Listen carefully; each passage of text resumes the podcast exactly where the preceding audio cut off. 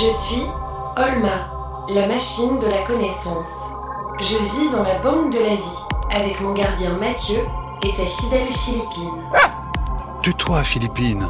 Nous sommes embarqués dans une aventure Où la science est notre seule chance.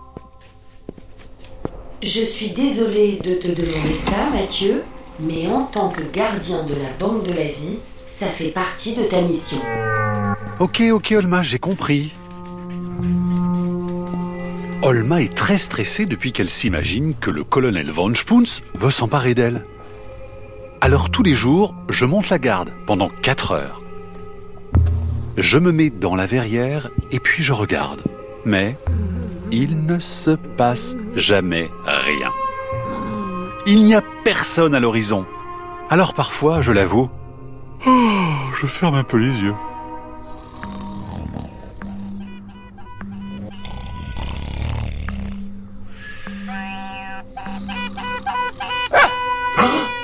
Interdiction de t'endormir.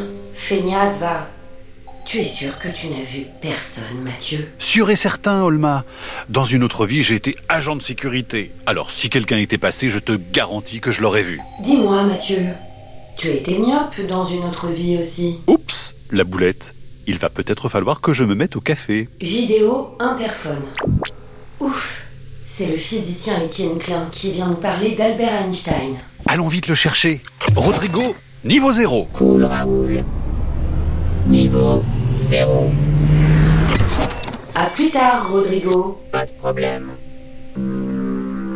Je ne trouve pas de prénom qui rime en M. Ah, c'est très intéressant ça, Rodrigo. Euh, tu nous tiens au courant surtout, hein?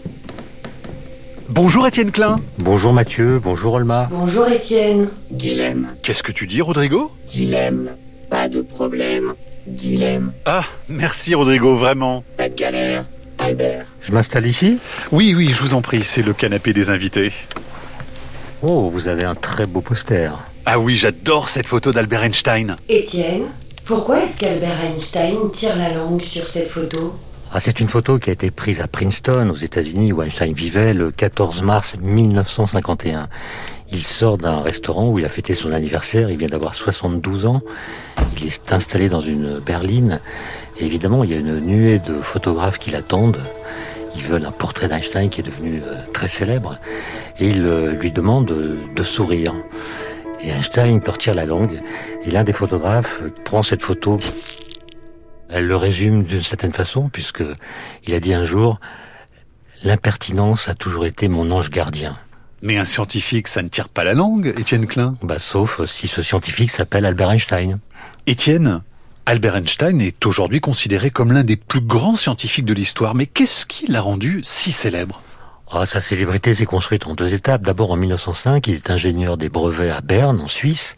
Et pendant cette année, il publie cinq articles révolutionnaires qui portent sur la lumière, la matière, qui portent sur cette fameuse théorie de la relativité. Et puis, un article au mois de septembre sur la formule égale MC2. Puis la deuxième étape, c'est 1919, après qu'on a observé que une des prédictions qu'il avait faites, à savoir que la lumière doit être déviée par la matière, a pu être vérifiée à l'occasion d'une éclipse totale du Soleil qui s'est produite euh, au mois de mai 1919. Et lorsque ça a été vérifié, Einstein a fait la une des journaux dans le monde entier. Cette théorie de la relativité générale, vous pourriez me l'expliquer, Étienne? En fait, l'idée est venue à Einstein euh, dans son petit bureau, assis sur un tabouret. Il fait une sorte de sieste semi-éveillée. Il se détend, il médite, mais il laisse son esprit divaguer et garde suffisamment d'attention pour que si une idée nouvelle surgit, il soit capable de la saisir et d'en faire quelque chose. Et ce jour-là, racontera-t-il plus tard, il s'est imaginé en fait en train de tomber dans le vide. Et il comprend qu'une personne qui tombe dans le vide ne sent pas son propre poids. Ce qui est une chose assez bizarre, parce que si on tombe, c'est à cause de son poids. Le poids est une force qui nous fait tomber. Mais Einstein savait, comme tout le monde, que tous les corps tombent à la même vitesse, quelle que soit leur masse. C'est Galilée qui l'avait démontré. Si je tiens dans ma main une bouteille d'eau, alors que je suis en train de tomber, si je lâche la bouteille, elle n'a pas la même masse que moi, mais elle va tomber comme moi, à la même vitesse que moi. De sorte que moi qui la regarde, je verrai que la bouteille flotte dans l'espace. Autrement dit, pour moi, elle ne subit pas la gravitation. C'est comme si le fait d'être accéléré annulait la gravitation. Donc il y a une sorte d'équivalence entre la gravitation et l'accélération. Et cette théorie de la relativité générale va complètement modifier la façon de comprendre la gravitation. Regarde Mathieu. Philippine est en train de faire un rêve. Ah oui, j'adore quand elle fait ça. Elle secoue ses petites pattes. J'aimerais bien savoir ce qui se passe dans sa tête. Elle est peut-être en train de révolutionner les lois de la physique. Oui, ou elle rêve de Doggy Doggy. Je parierais plutôt là-dessus quand même. Étienne, en quoi est-ce que la théorie d'Einstein est révolutionnaire? À l'école, on apprend que la gravitation, c'est une force entre les objets massifs qui s'exerce à distance au travers de l'espace. Par exemple, nous savons tous que la Terre tourne autour du Soleil. Ben, la force qui empêche que la Terre s'éloigne vers l'infini, c'est la gravitation qui attire la Terre vers le Soleil. Ben, Einstein dit non, c'est pas comme ça que ça se passe. En fait, la Terre, elle va en ligne droite. Elle ne subit aucune force. Alors vous me direz, mais pourquoi on voit qu'elle tourne autour du Soleil? Eh bien, Einstein explique que si on la voit tourner autour du Soleil, c'est parce que l'espace lui-même est déformé. Et c'est la courbure de l'espace qui fait que pour nous, elle tourne autour du Soleil. Autrement dit, la gravitation n'est plus une force qui s'exerce entre les objets, c'est une déformation de la géométrie de l'espace-temps. Et c'est donc en rêvassant qu'Albert Einstein a révolutionné la science? Euh, Pas que. L'idée, il l'a en effet euh, eu en mettant en scène son propre corps. Il imagine son corps en train de tomber. De même que quelques années plus tôt, quand il était adolescent, à l'âge de 16 ans, il s'était demandé qu'est-ce que je verrais si j'étais à cheval sur de la lumière. À cheval sur de la lumière toujours, il, toujours, il met en scène son corps. D'ailleurs, il l'a dit lui-même. Je crois que j'ai une pensée musculaire. Je pense avec mon corps. C'est-à-dire, ça consiste à, à jouer avec les lois physiques et à jouer avec l'observation. C'est-à-dire, on se dit, euh, voilà, supposons que telle loi soit vraie. Alors, qu'est-ce qui se passerait dans telle ou telle situation que je peux imaginer, mais que je ne peux pas réaliser? Et Einstein, par exemple, quand il avait 15 ans, il avait quitté le lycée parce qu'il supportait pas la discipline militaire. Et puis surtout, il y avait un professeur de grec qui lui a dit euh, un jour, euh, par votre seule présence, vous perturbez le respect que les élèves me doivent. Et donc il était en effet euh, spécial, original. Il n'aimait pas les arguments d'autorité, il aimait penser par lui-même, il aimait qu'on lui explique les choses en argumentant, pas simplement en les récitant.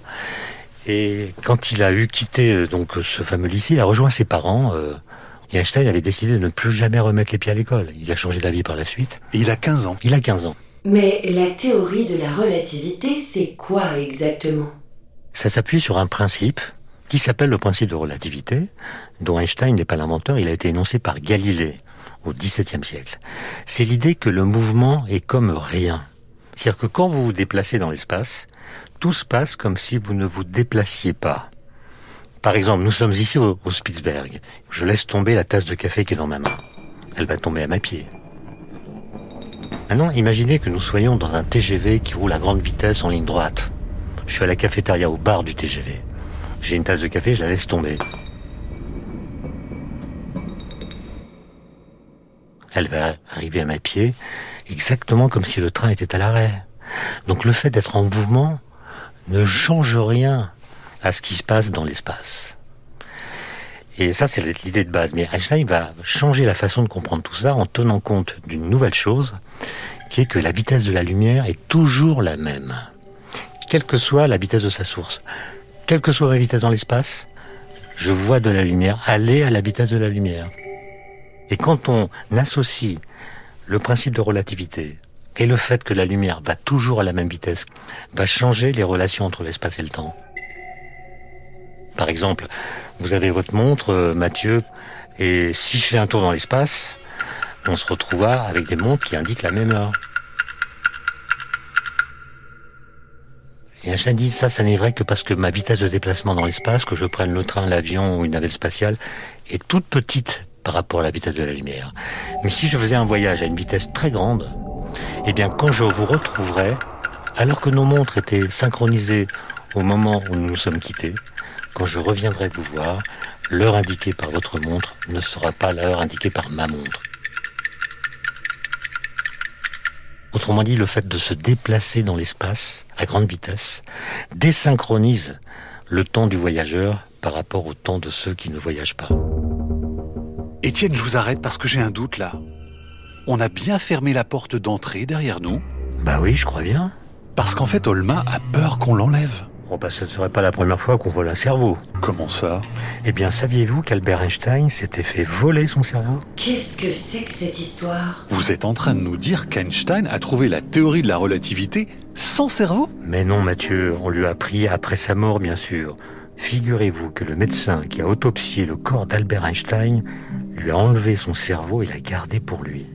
Mais pourquoi faire? Pour l'étudier, bien sûr, pour comprendre pourquoi il était si intelligent. Eh bien, nous aussi, on aimerait comprendre pourquoi il était si intelligent.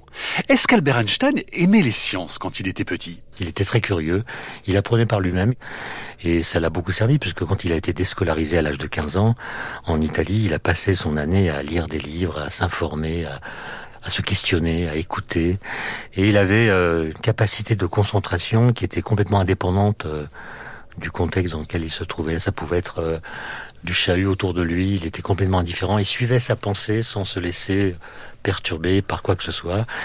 Ses camarades de classe se trouvaient original, d'une part parce qu'il il refusait de taper dans un ballon, il faisait pas de sport, et puis euh, il- on dit parfois qu'il était cancre, mais c'est complètement faux. Il, euh, il n'aimait pas apprendre par cœur. Donc il était mauvais en histoire, en géographie et en langues étrangères. Euh, par contre, en maths en physique, il a toujours eu d'excellents résultats, mais on lui reprochait de résoudre les problèmes à sa façon. Non pas de façon fausse, c'était toujours exact, mais c'était original, c'était pas ce qui était attendu. Et à l'époque, ça n'était pas apprécié. Donc on peut être original, mauvais dans certaines matières, et pourtant devenir le plus grand génie du XXe siècle? Absolument, il y a mille manières d'être intelligent, il n'y en a pas qu'une seule, sinon ce serait trop facile, il suffirait de copier. On lui a demandé à la fin de sa vie, à votre avis, pourquoi euh, euh, vous avez été le premier à découvrir la théorie de la relativité? Il a répondu, parce que j'ai résolu des questions d'enfant avec un cerveau d'adulte. Incroyable comme formule. Parce que souvent les questions d'espace et temps, on les résout à 7 ans. À 7 ans, on a compris que l'espace, on le mesure avec des règles, que le temps, on le mesure avec des horloges ou des montres. Une fois qu'on a compris ça, c'est réglé. Et Einstein, lui, s'est posé ces questions à un âge beaucoup plus tardif, avec un développement intellectuel retardé, mais quand même plus puissant que celui d'un enfant, ce qui lui a permis de résoudre euh, ces questions. Mais pourquoi Albert Einstein est aussi important pour vous, Étienne? Bah, il y a une raison objective, c'est que sans lui, euh, l'histoire été complètement différente. Et puis, d'un point de vue personnel, moi, je suis impressionné par le fait que c'était quelqu'un de très calme, que personne n'a jamais vu pressé, impatient, alors qu'il avait mille raisons de devenir fou. Et puis, il a dit cette phrase euh, dont j'essaie toujours de comprendre ce qu'elle signifie vraiment. Il disait, je ne dors pas longtemps, mais je dors vite. Merci en tout cas de nous avoir raconté l'histoire de mon scientifique préféré, Étienne. Toujours un plaisir. Je vous raccompagne à la porte. Mais dites donc, qu'est-ce qu'il fait frais? Oui, il y a un sacré courant d'air. Non, la porte, elle est ouverte. Grâce à la logique implacable de mon esprit de physicien, je pense pouvoir dire avec certitude que c'est ça qui fait le courant d'air. Et Mathieu, qu'est-ce que c'est que ça par terre? Mais c'est bizarre, je... C'est de la choucroute Qu'est-ce que ça fait là Vraiment aucune idée. Bon, Étienne, au revoir. Rentrez bien. Au revoir Mathieu, au revoir Olma. Au revoir, Étienne. Mathieu, je ne veux pas me faire voler comme le cerveau d'Einstein. Mais Olma, dans quelle langue est-ce que je dois te le dire? Je veille au grain, il ne t'arrivera rien. Si tu le dis. Non Philippine Reviens ici Philippine Mais qu'est-ce qui lui prend Philippine Il fait nuit noire, et avec toute cette neige qui tombe, je ne vois plus rien. Ma pauvre Philippine